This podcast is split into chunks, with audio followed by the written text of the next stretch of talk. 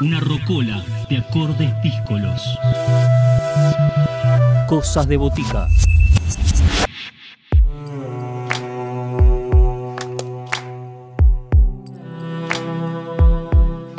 Seguimos en Cosas de Botica, segunda parte de este programa, y nos vamos a adentrar en una propuesta que se titula El cono de sombra, pequeñas historias fantásticas para no dormir o tener pesadillas. Terror, misterio, fantasía, textos originales. Esta es la propuesta que nos llega de la mano de Mario y Silvina Paulela. Los pueden encontrar como El cono de sombra en su canal de YouTube, donde se suben estos relatos de misterio e imaginación que están ahí disponibles para quienes se quieran y nos querramos encontrar con ellos.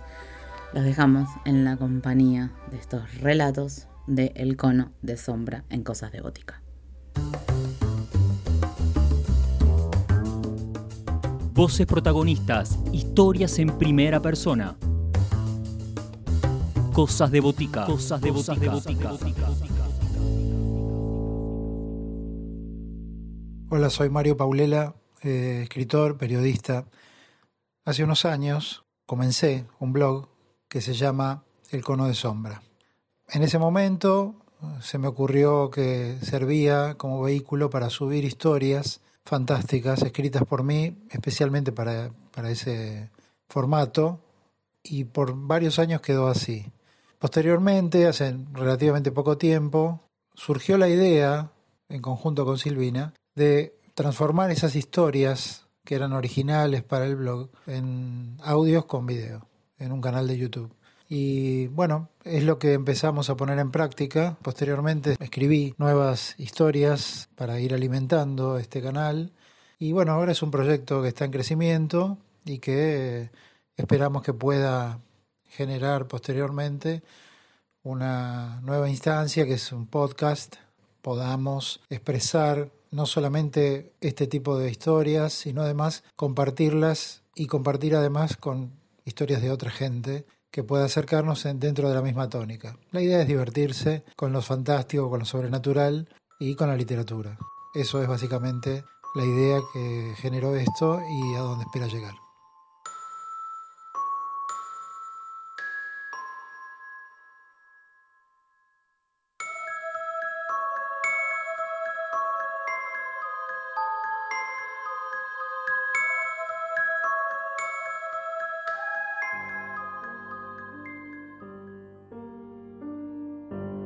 Romance de barrio. A veces no hay comienzo para las historias que se sobreviven en las conversaciones susurradas por las noches, en las sobremesas, cuando nadie que no es de la familia puede escuchar. Son como recuerdos ajenos que saltan de generación en generación, pero con límites geográficos muy claros. Nadie de afuera las escuchará jamás. Ni una sola de sus palabras saldrán jamás de los límites del barrio. Son historias que se cuentan en círculos en las que todos sus miembros las conocen de memoria. Se cuentan justamente por eso, por necesidad de que continúen vivas. Esta es breve. Cuenta la extraña historia de un joven médico recién recibido, de futuro promisorio, y vástago de una familia muy querida del barrio de Chacarita. Su nombre era Horacio, y no creo que corresponda consignar su apellido porque la familia todavía vive en la misma casa. Pero baste decir que a finales de 1963, con su título flamante y una nueva novia con la que pensaba casarse, su futuro se desplegaba ante él como un cielo soleado, sin nubes. Cuando pasaron las semanas y el noviazgo con Alicia se fue haciendo cada vez más serio, hubo en la casa familiar una fiesta de compromiso que perduró en la memoria de los vecinos por sus características de parranda mitológica. No era para menos, el único hijo del almacenero del barrio se había recibido y además se iba a casar. Todos estuvieron invitados. Solo algunos pocos, aquella misma noche, le llamó la atención el carácter lánguido y apocado de la novia. pero lo atribuyeron a la modestia de una niña bien educada. La fiesta tuvo una particularidad. Solo había familia y amigos del novio. La novia había dicho que sus padres eran muy mayores y no tenía amigos, pero casi nadie tomó nota de esto. La fecha de la boda se fijó para mediados de 1964. Todo era jolgorio. La chica era rara, decían las vecinas, pero eso dicen siempre. Nadie sabía por qué Horacio nunca lo contó, que él mismo sabía poco y nada de ella. La había conocido en una fiesta en el barrio, pero no exactamente en la fiesta, sino en un momento en que tuvo que ir al baño y la encontró de pie sola, en una de las habitaciones de la casa del anfitrión. Comenzaron a hablar. A él lo hechizó su fragilidad, la delicadeza de su figura, su pelo rubio y su piel bien blanca. Le dijo su nombre, se llamaba Alicia Fiorentini. El muchacho sintió que se rendía, que ya estaba enamorado de ella. Nunca había conocido una chica igual, y sus ojos enormes, oblicuos, casi felinos, lo habían deslumbrado. Hablaron solos toda la noche, alejados ya de la fiesta. Cuando él se ofreció a llevarla a su casa, Alicia declinó gentil pero enfáticamente. Se fue caminando en la noche, luego de prometer que volverían a verse. Así empezó. Para cuando ocurrió el compromiso, Horacio sabía de Alicia lo mismo que el primer día, pero su loca cabeza de enamorado le había impedido hasta esa noche hacerse preguntas. Lo cierto es que no sabía nada de ella, salvo su nombre y apellido, no sabía dónde vivía, puesto que nunca le había permitido acompañarla a su casa. Se volvía sola en plena noche y hasta donde él pudo decir, caminando. Fue la noche aquella cuando mediaba la madrugada, luego de que la novia dijera que había llegado el momento de irse a su casa, que Horacio la despidió. Ya no le ofrecía acompañarla, puesto que estaba habituado a sus negativas, y sin decir nada a nadie, decidió seguirla. La desconfianza había entrado en su corazón. Fue tras ella a una cuadra de distancia, a lo largo de la oscura y ventosa noche por Concepción Arenal. Ella caminaba sola y en apariencia sin el menor miedo. Nunca miró para atrás. Cruzó la avenida Corrientes y siguió derecho por el Parque Los Andes. En la penumbra de los árboles añosos del parque, Horacio solo las distinguía por su ropa, más clara apenas que la oscuridad.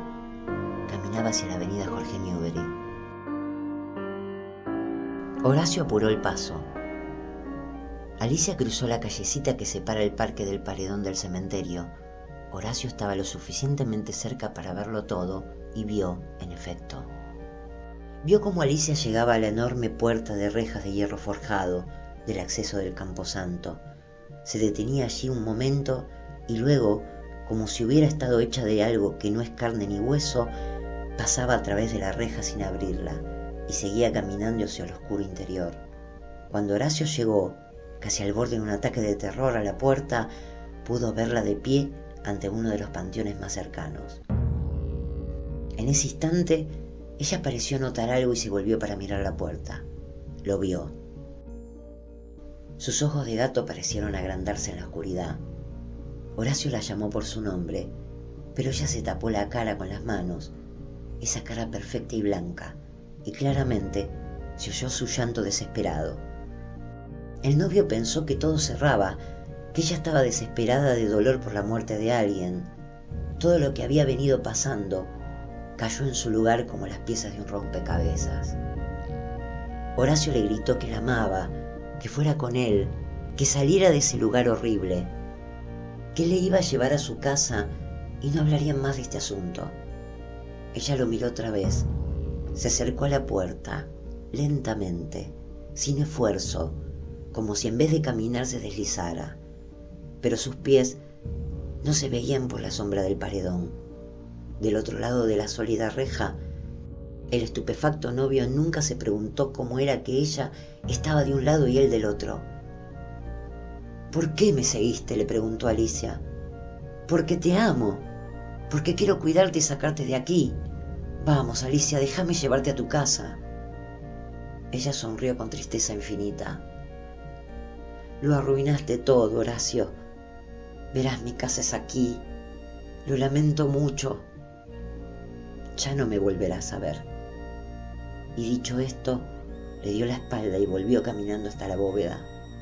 Cuando llegó allí, sin volverse a mirar a su vociferante novio, entró a ella traspasando la puerta maciza de bronce como si fuera humo. Horacio gritó hasta que se desmayó. Dicen los vecinos que cuando amaneció lo encontró allí un policía que lo tomó por un borracho. Deliraba. Le contó una historia increíble de una chica que era su novia y que se había metido en una tumba. El agente le ordenó que le indicara en cuál tumba había entrado. Él lo llevó. Eran unos pocos metros. En el informe policial constó que la denuncia del detenido era falsa, porque la bóveda en donde reposaban los restos del matrimonio Fiorentini y los de su única hija Alicia, fallecida esta en 1918, no había sido violentada y parecía llevar muchos años sin abrirse.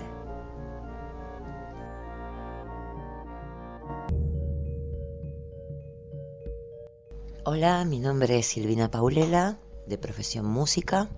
Con respecto al proceso de producción del cono de sombra, el cono de sombra fue pensado para ser transmitido a través de YouTube, entonces tiene ciertos parámetros que trato de que estén siempre. Uno de ellos es que los videos no pueden tener una duración mayor de 12, 13 minutos, si es posible menos. Eso hace que muchas veces los textos que Mario escribe tenga que adaptarlos a ese tiempo.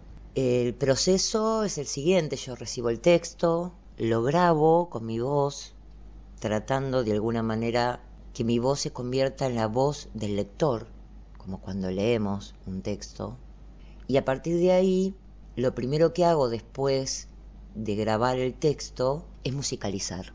Considero, más allá de que yo sea música y, para mí la música es importante, considero que cualquier texto o cualquier imagen necesita de una música muy precisa, ya que la música puede potenciar el texto o la imagen o puede destruirla. Entonces ahí yo me detengo bastante y después empiezo con la edición del video. Con respecto a la edición del video, tengo también otro concepto que es poca imagen, a veces las imágenes son fijas en fotografías o animadas, pero tienen que ser pocas y muy potentes porque la idea es que el espectador a través de una imagen pueda disparar su imaginación a través del texto, porque esto es literatura y no es cine, ¿no? Entonces de cada imagen tratar de que se disparen con la imaginación del que está viendo el video y esa imagen siga el texto y pueda seguir imaginando a través de esa imagen. Después desde ya el canal todo, cada uno de los videos tiene un arte que trato de respetarlo. De alguna manera yo me inspiré con una foto que tenía Mario puesto en su blog y a partir de ahí se creó todo el arte del canal, de cada video, de las portadas, de las letras, de las imágenes, de la iluminación que tienen también esas fotografías, tratando de acompañar siempre los textos y como vuelvo a repetir, no invadiendo demasiado el texto con la imagen.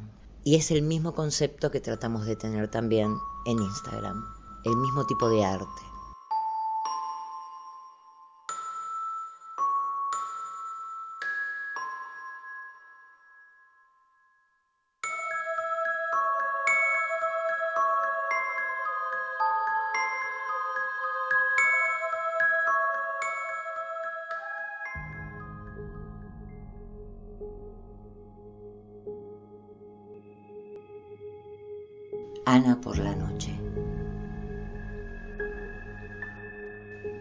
Fuerza bruta de una náusea la sacó del sueño y la hizo incorporarse.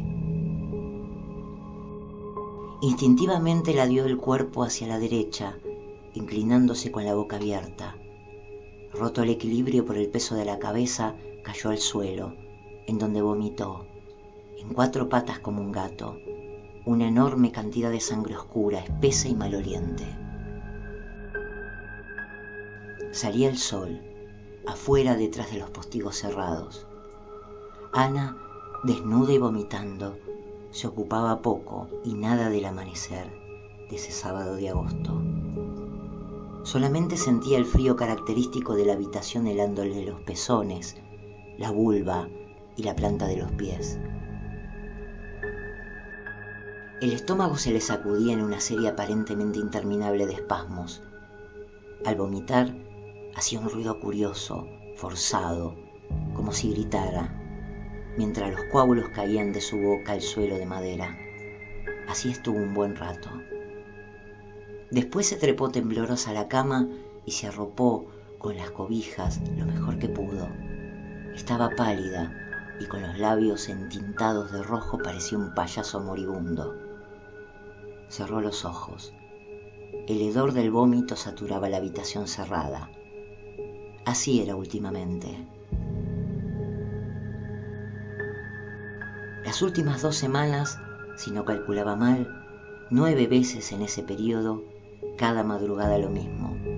La náusea incontenible que interrumpía el sueño y los vómitos de sangre a medio coagular sobre el parque del suelo. Encogida sobre sí misma, casi en posición fetal bajo las colchas, sintiéndose enferma, con las manos juntas entre los muslos para buscar el calor que no tenía, empezó a dormirse. Afuera empezaba un día perfecto, vida de mierda fue lo último que alcanzó a pensar.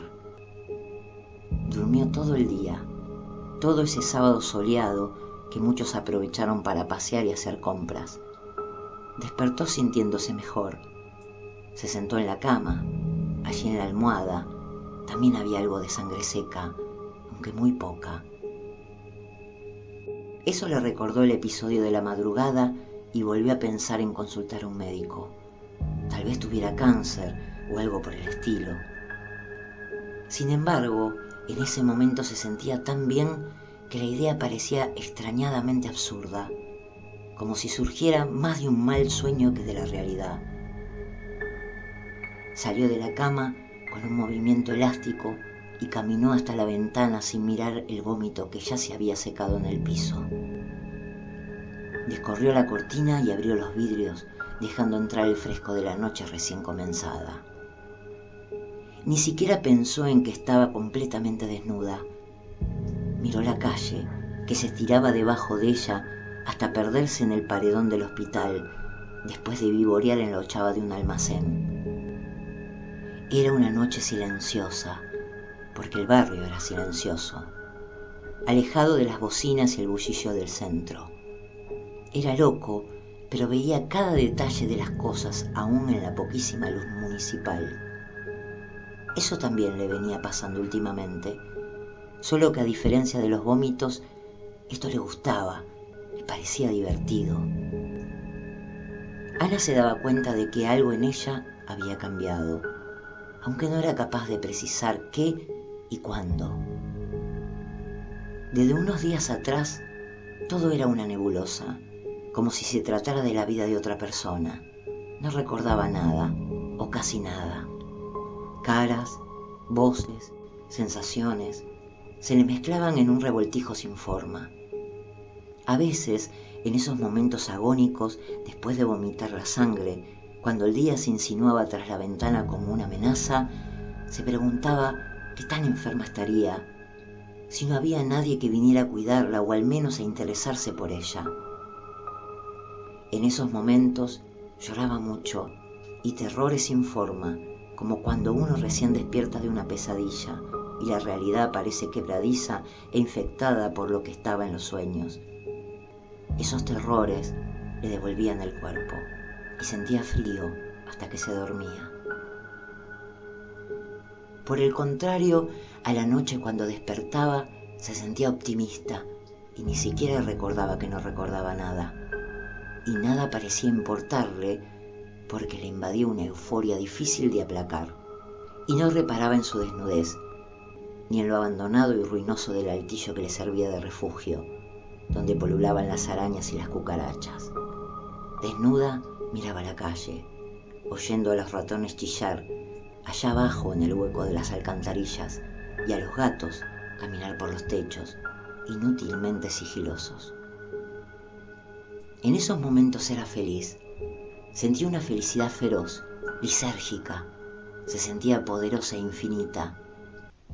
Y cuando la figura de un chico apareció corriendo por la esquina, protegido de todos por la oscuridad, menos de la mirada de Ana, ella dejó de pensar.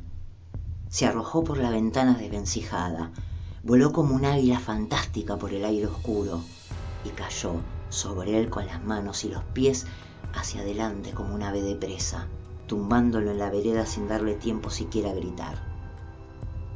Buscó su garganta suave con los dientes enormes, afilados, mientras sus uñas como garras le desgarraban la piel del cuerpo.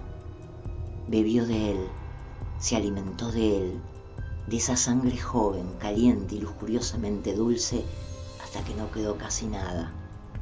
Lo hizo sin sutilezas, con un salvajismo inocente reflejado en sus ojos dilatados y rojizos.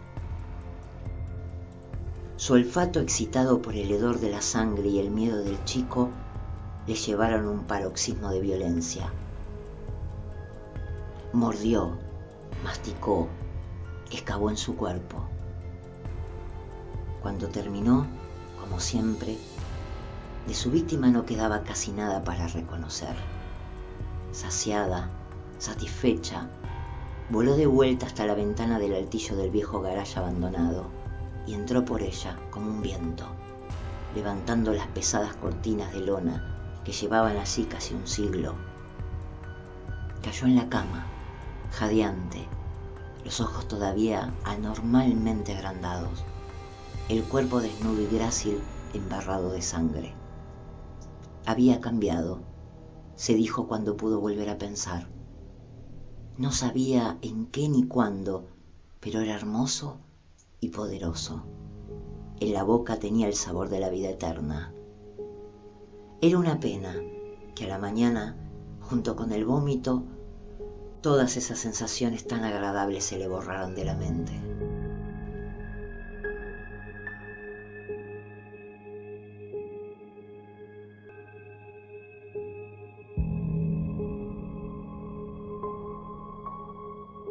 Hemos elegido como música que representa nuestro canal y nuestro proyecto del cono de sombra el tema Starless de King Crimson, que más allá que es una banda que a los dos nos gusta mucho, creemos que particularmente este tema representa nuestro proyecto, ya que sentimos que es una melodía bellamente oscura.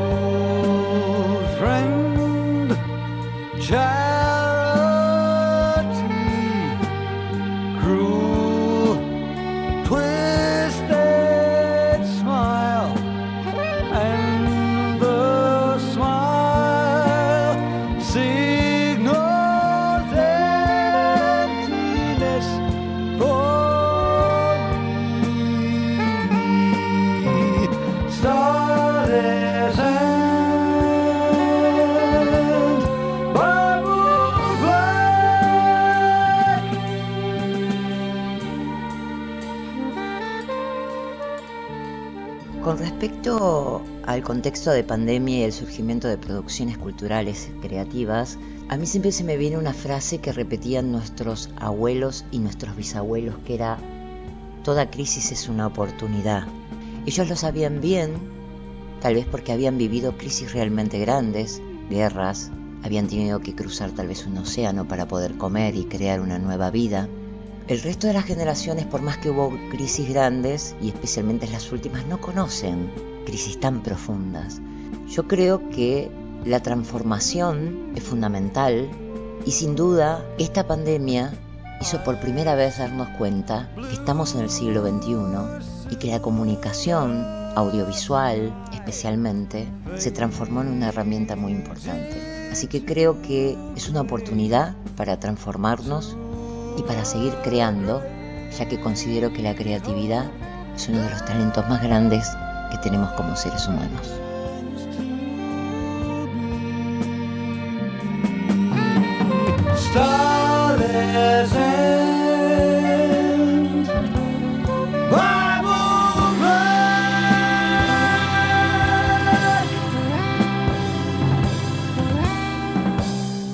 Bueno, un poco como lo dije antes, la idea de generar un crecimiento en el cono, ir agregando instancias, básicamente. Y a nosotros nos gustaría, lo hemos charlado mucho Silvina y yo, que fuera con participación de personas, de público. Con lo cual, el siguiente paso quizás sería el podcast, quizá con llamados o con colaboraciones de audio, de WhatsApp, de personas a las que les interese jugar con esto un poco. En el fondo es un juego, tanto jugar con los miedos, con esa cosa primal que genera la literatura de terror y todos sus productos, digamos, desde la música hasta las películas. En general, ese sería el approach. Nos gustaría generar una propuesta más abarcativa que tenga que ver con todo el género fantástico y cuál es su influencia, digamos, en la vida de las personas, en el sentido del ocio, de cómo lo cómo lo usan para relajarse, cómo lo usan para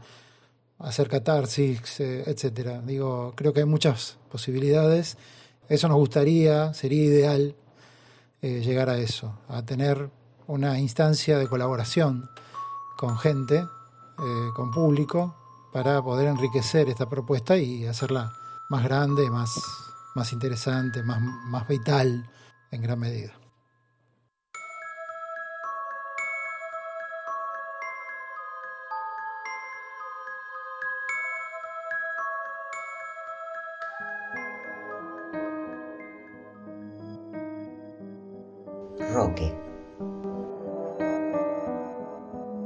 Le dice a su mujer que no se quede esta noche.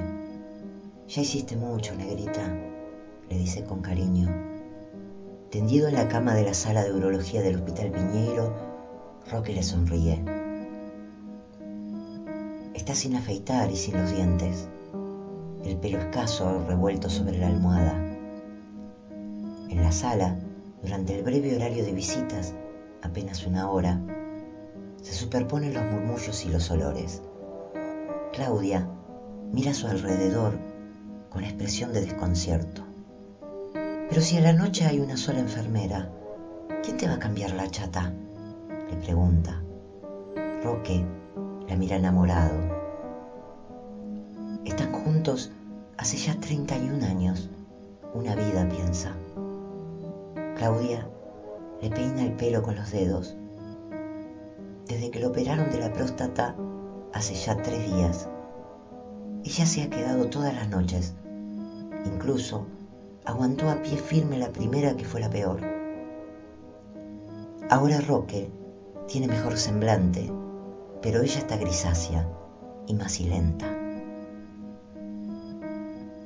Junta las manos, ajada de trabajar 30 años en la Overlock una vida, podría pensar, y se alisa el pelo rebelde y grueso, empecinadamente negro a pesar de los años. No sé, dice, y si me necesitas, se ha dejado convencer. Está cansada de verdad. Entre las noches en el hospital y los días en el taller textil de la calle Balbastro, está dejando el cuero. Lo despide con un beso. Roque huele mal Sale al parque envejecido del hospital y la sorprende el frío. Es un invierno bastante cálido, pero esa tarde el viento de sudeste trae una temperie destemplada. Se arropa sin pensarlo y sale a la avenida Varela, enfilando en dirección al cementerio de Flores. Camina con pasos vacilantes a causa del viento. Uno de sus hijos, el que trabaja en una obra en construcción del centro, le envía un mensaje de texto al celular. ¿Cómo anda el viejo? Ella no lo responde. Le cuesta todavía esa maquinita del demonio. Llega a las puertas del cementerio y antes de entrar, compra una única flor con un billete arrugado que saca del bolsillo del abrigo. Un policía le avisa que pronto van a cerrar. Ella promete apurarse.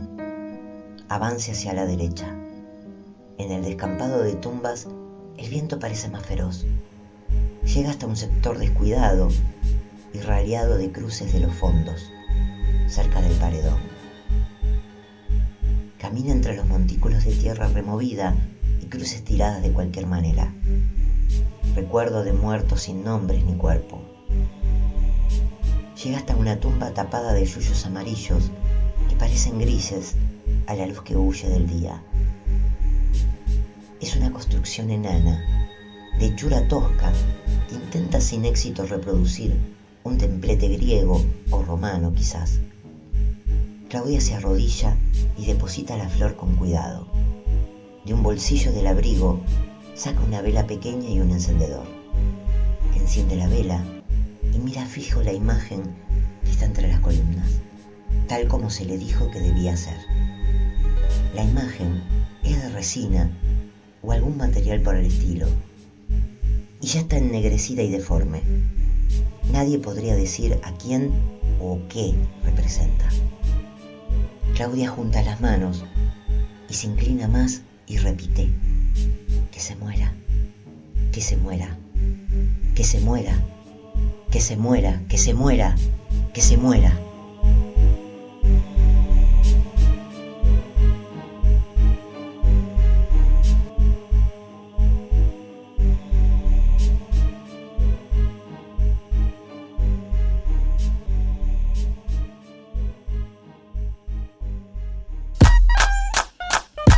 En Instagram, Cosas de Botica.